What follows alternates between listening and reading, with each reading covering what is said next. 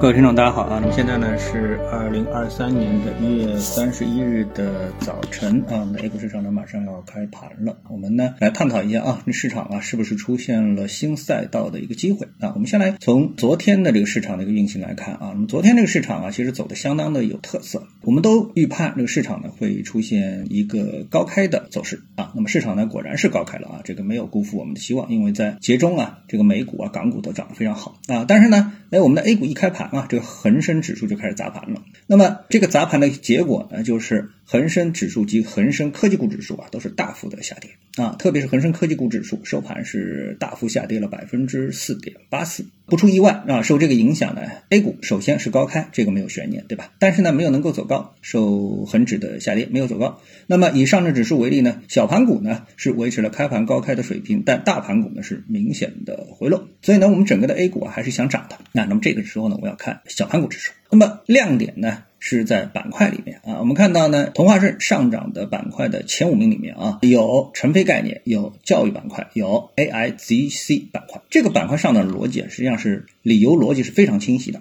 那那成飞什么呢？是大飞机概念。那么这个大家就都明白了，我们就不展开了啊。那么之前我们也谈到过 AIGC 呢，这个板块呢，其实呢就是我们啊在节中说过的 ChatGPT 的这个人工智能聊天的这么的一个概念。那么这个概念呢，它一定是会带动。A 股的人工智能板块的一个上涨，那么这是一个必然的一个事情。那么在这个上涨的板块的列表当中呢，我们看到啊，嗯，科大讯飞果然呢是没有缺席。既然是个必然的事情，我们怎么把它继续往下分析跟延伸呢？那我们看到，那美股呢有一个股票，那么这个呢我们之前节目当中也谈到了，叫 Boots Feed。这个股票呢，它在美国东部时间周四啊，它是宣布了削减百分之十二的员工。另外呢，公司表示将依靠 ChatGPT 的创建者 OpenAI 来加强部分内容的创作，并为观众个性化一些内容，打算呢今年呢让人工智能能够在公司的编辑和业务运营当中呢发挥更大的作用，并宣布呢用 ChatGPT 来来创作内容，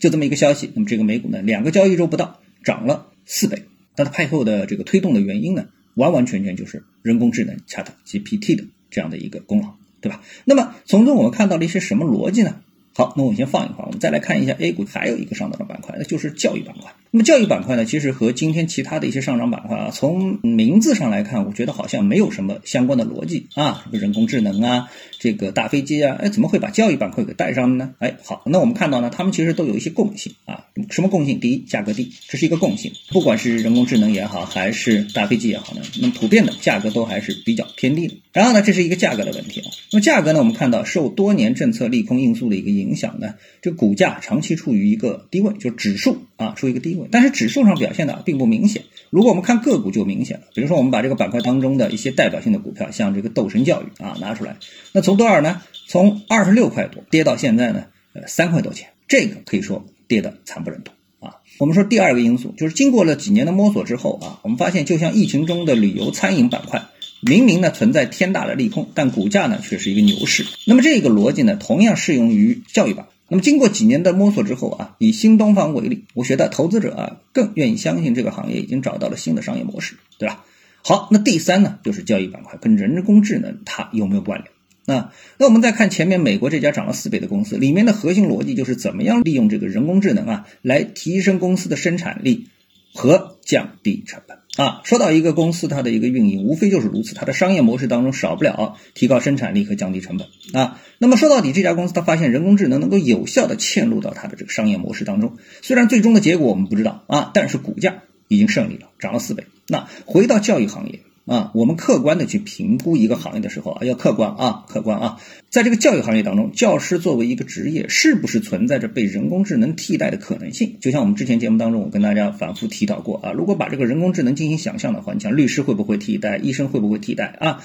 是这样，那么教师会不会？那我们看一个现实啊，比如说互联网课程，如果你看的不是直播，而是录播，那么这个教师的角色被 ChatGPT 替代的可能性有多大呢？我觉得答案啊，可以说是。不言而喻。所以呢，从这样的一个逻辑来说的话呢，那我们再来看啊，人工智能和各行各业的一个配合，就像这个美国这个公司，它为什么直接去找 ChatGPT 去合作？啊，而不是自己去编一个人工智能的程序啊，或者说其他的人工智能的上市公司公司啊，是不是已经也哎因为概念的原因出现了大涨呢？哎，那我们说目前我们并没有看到。但是回到 A 股，我们可能缺乏的，或者说我们希望啊，像科大讯飞这样的公司呢，能够成为中国的 Chat GPT，但是这个概率有多大呢？所以呢，哎，我们说当一个领先的公司啊，就是 OpenAI、Chat GPT 这样的一个。领先的公司出现之后，我们有没有能力去复制？啊，这个呢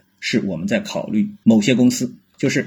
有的公司直接我去跟这个领先的公司去合作，而有的公司说呢，我要去复制它，我要去替代它，就像百度去替代谷歌啊，这是一种替代。那么还有一个呢，就是像 BuzzFeed 啊，我是去跟他合作，这是两个完全不同的商业模式，对吧？所以呢，我们来看我们现在的 A 股的人工智能这些公司一起齐齐上涨。他们最终有没有可能是去和领袖、领导性的人工智能的公司是合作，是一个上下游的合作的关系啊？充分利用这种先进的技术来提升自己的商业模式的盈利能力，提升自己的估值，还是说自己呢？哎，重启炉灶啊，就是从头开始成为一个底层的供应商，就是成为一个 Chat GPT、OpenAI 的一个替代者。啊，那么这个问题，我觉得啊，其他的公司可能选择度更少一点，但是呢，类似像科大讯飞这样的公司呢，这样的一个选择可能更为严峻啊。